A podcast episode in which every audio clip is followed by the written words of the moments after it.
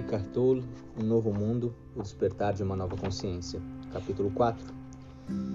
Interpretação de papéis, as muitas faces do ego. Episódio 9. O ego na doença. Uma doença pode tanto fortalecer quanto enfraquecer o ego. Se nos queixamos, sentimos pena de nós mesmos ou nos ressentimos da doença, ele se torna mais forte e também ganha força quando tornamos a doença parte da nossa identidade conceitual. Sou vítima desse mal. Ah, então agora todos sabem quem somos nós. Por outro lado, há pessoas que, embora tenham um ego exacerbado na vida normal, se tornam gentis, afáveis e muito melhores quando estão doentes. Elas podem ter insights que talvez nunca tenham experimentado antes. Podem também ter acesso ao seu conhecimento e contentamento internos e falar palavras de sabedoria. Depois, quando melhoram, a energia retorna e com ela o ego. Quando estamos doentes, nosso nível de energia é bem baixo e a inteligência do organismo pode assumir o controle e usar a energia remanescente para curar o corpo. Assim, não existe energia suficiente para a mente, isto é, para as emoções e os pensamentos egóicos. O ego consome uma quantidade considerável de energia. Em alguns casos, no entanto, ele retém a pouca energia que resta e a utiliza para seus próprios propósitos. É necessário dizer que as pessoas que sentem um fortalecimento do ego quando estão doentes demoram muito mais para se recuperar. Algumas delas nunca se restabelecem. Por esse motivo, a doença se torna crônica e uma parte permanente da sua falsa percepção do eu.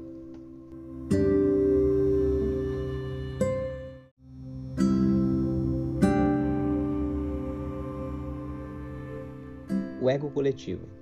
Até que ponto é difícil viver consigo mesmo? Uma das maneiras pelas quais o ego tenta escapar da insatisfação que tem em relação a si próprio é ampliando e fortalecendo sua percepção do eu. Ele faz isso identificando-se com um grupo, que pode ser um país, um partido político, uma empresa, uma instituição, uma seita, um clube, uma turma, um time de futebol, etc.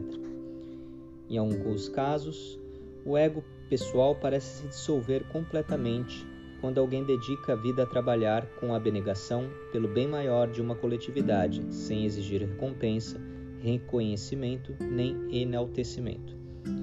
Que alívio ser liberado da carga incômoda do eu pessoal. Os membros do grupo sentem-se felizes e satisfeitos, não importa quanto precisem trabalhar, quantos sacrifícios tenham que fazer. Eles parecem ter superado o ego. A questão é: Será que se libertaram da, de verdade ou o ego apenas se mudou do plano pessoal para o coletivo?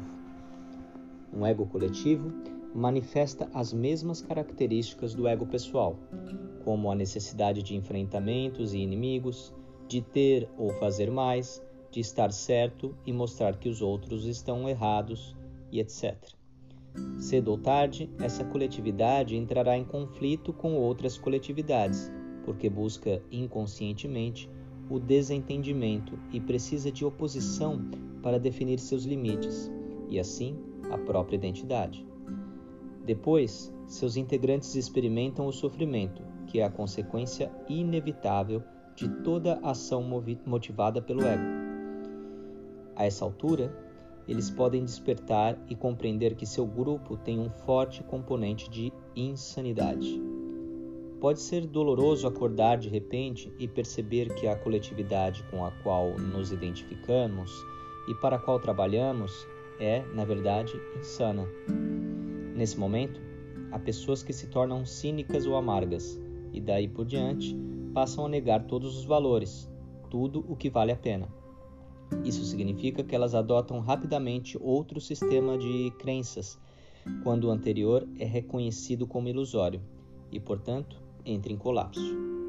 Elas não encaram a morte do seu ego, em vez disso, fogem e reencarnam em outro. Um ego coletivo costuma ser mais inconsciente do que os indivíduos que o constituem. Por exemplo, as multidões, que são entidades egóicas coletivas temporais, são capazes de cometer atrocidades que a pessoa sozinha não seria capaz de praticar. Vez por outra, os países adotam um comportamento que seria imediatamente reconhecido como psicopático numa pessoa. À medida que a nova consciência for surgindo, algumas pessoas se sentirão motivadas a formar grupos que a reflitam. E eles não serão egos coletivos. Seus membros não terão necessidade de estabelecer sua identidade por meio deles, pois já não estão, não estarão procurando nenhuma forma para definir quem são. Ainda que essas pessoas não estejam totalmente livres do ego, elas terão consciência bastante para reconhecê-los em si mesmas ou nos outros, tão logo eles se manifestem. No entanto, será preciso estar sempre alerta, uma vez que o ego tentará assumir o controle e se reafirmar de qualquer maneira. Dissolver o ego humano trazendo-o à luz da consciência, esse será um dos principais propósitos desses grupos formados por pessoas esclarecidas, sejam elas empresa, empresas, instituições de caridade, escolas ou comunidades. Essas coletividades vão cumprir a função, uma função importante no surgimento da nova consciência. Enquanto os grupos egóicos pressionam no sentido da inconsciência e do sofrimento, as agremiações esclarecidas podem ser um vórtice para a consciência que irá acelerar a mudança planetária.